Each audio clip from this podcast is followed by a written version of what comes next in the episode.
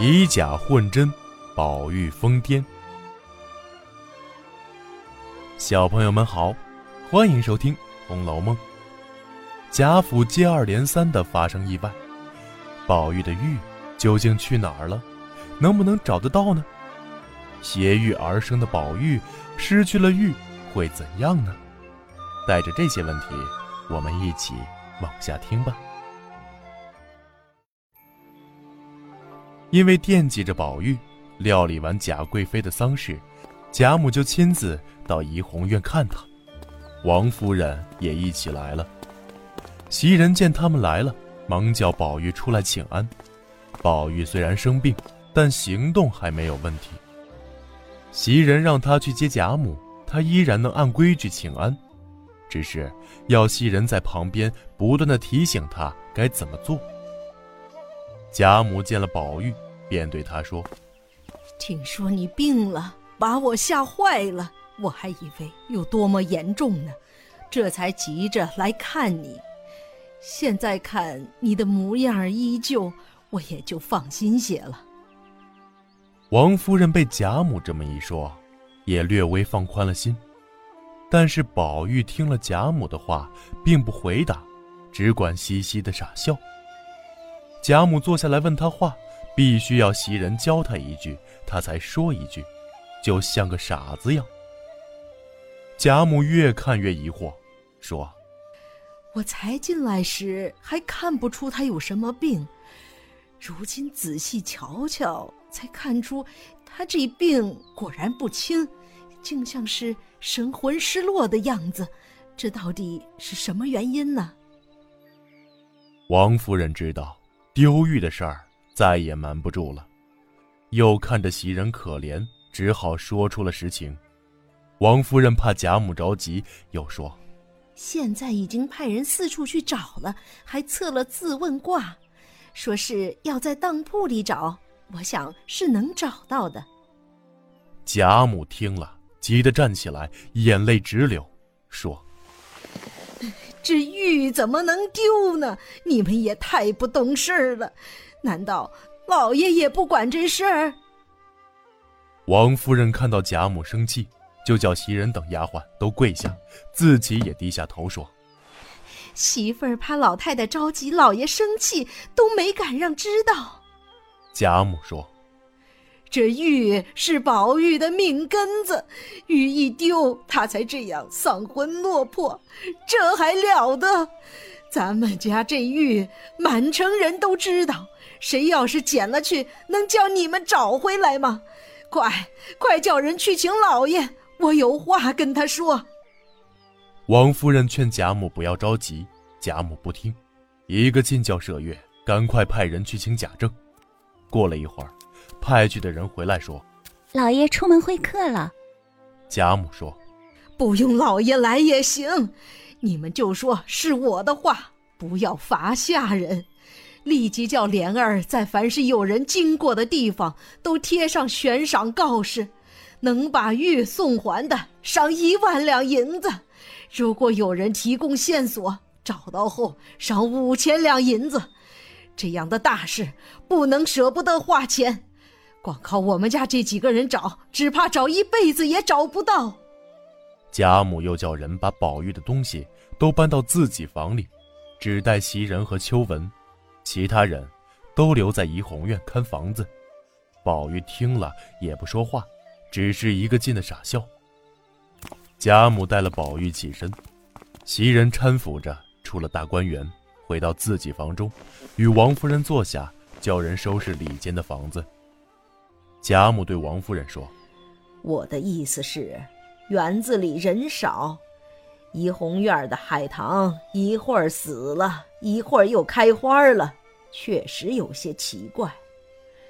先前宝玉仗着那块玉能驱邪，倒也不怕；如今玉丢了，只怕邪气作祟。”所以，我带他跟我一块儿住，这几天不要让他出去。大夫来替他看病，就到我房里来。王夫人说：“啊，如今宝玉跟老太太住，老太太福大，什么都能压住。”贾母说：“什么福不福的，只是我这屋里干净些罢了，又有佛经可以念念定定神。你问宝玉愿意不愿意？”宝玉见有人问他，也只是傻笑。袭人叫他说好，他就说好。王夫人见他这个样子，不禁落泪，在贾母面前又不敢哭出声。贾母也知道王夫人着急，对她说：“你回去吧，晚上老爷回来，叫他不必来见我，让宝玉安静些。”王夫人去后，贾母叫鸳鸯找出一些安神的药，按时给宝玉服用。晚上，贾政回家，在车子里就听到街上有人议论：“人要发财也容易的很。”今天听说荣国府有位公子丢了块玉，如果有人捡到送去，就赏一万两银子；提供线索就赏五千两呢。贾政虽然听得不是十分明白，心里却难免疑惑。回家后立即找人来问，仆人告诉他：“我们一开始也不知道啊。今天中午，林二爷传出老太太的话，叫人四处去张贴悬赏告示，才知道有这事。”贾政长叹一声说：“唉，家道衰败，才生下这样的东西。生他的时候就满街谣言，如今才好些，又大张旗鼓的找玉，闹得满城风雨。”说着，就去找王夫人问是怎么回事王夫人把情况一五一十的对贾政说了。贾政知道。是老太太的主张，也不敢多说，只是抱怨了王夫人几句，便叫人瞒着贾母，把街上那些悬赏告示撕下来。派去的人很快回来报告说，告示早已被人拿走了。过了些日子，竟有个人到荣国府门口，说是送玉来的。守门的人听了，都高兴的不得了，叫那人把玉拿出来。那人拿出悬赏告示说：“这上面写着宋玉来给一万两银子，你别瞧我现在穷，一转眼我就是财主了。”守门人见他这样说，便说：“你拿出来给我瞧瞧，我好替你去禀报。”那人起先不肯，后来见守门人说的有理，才从身上掏出一块玉，托在手掌上问：“这是不是？”这些人。都只在外面听差，并没有见过那玉。看到来人手中真有玉，就急忙跑到里面去报告。那天，贾赦和贾政都有事出门，只有贾琏在家。贾琏问：“那人真的有玉吗？”守门人说：“奴才亲眼看见的，只是他不给奴才，要一手交钱一手交玉。”贾琏听了也高兴。连忙去报告贾母和王夫人，袭人听了，高兴的直念佛。贾母忙叫贾琏快把那人请进书房，把玉拿来看。贾琏把那人请进书房，那人将一个红绸包交给贾琏。贾琏打开一看，还真是一块晶莹的美玉，十分高兴，连忙叫仆人款待那个人。自己拿着玉进去给贾母和王夫人看。贾母打开绸包一看，见那玉比原先暗了些。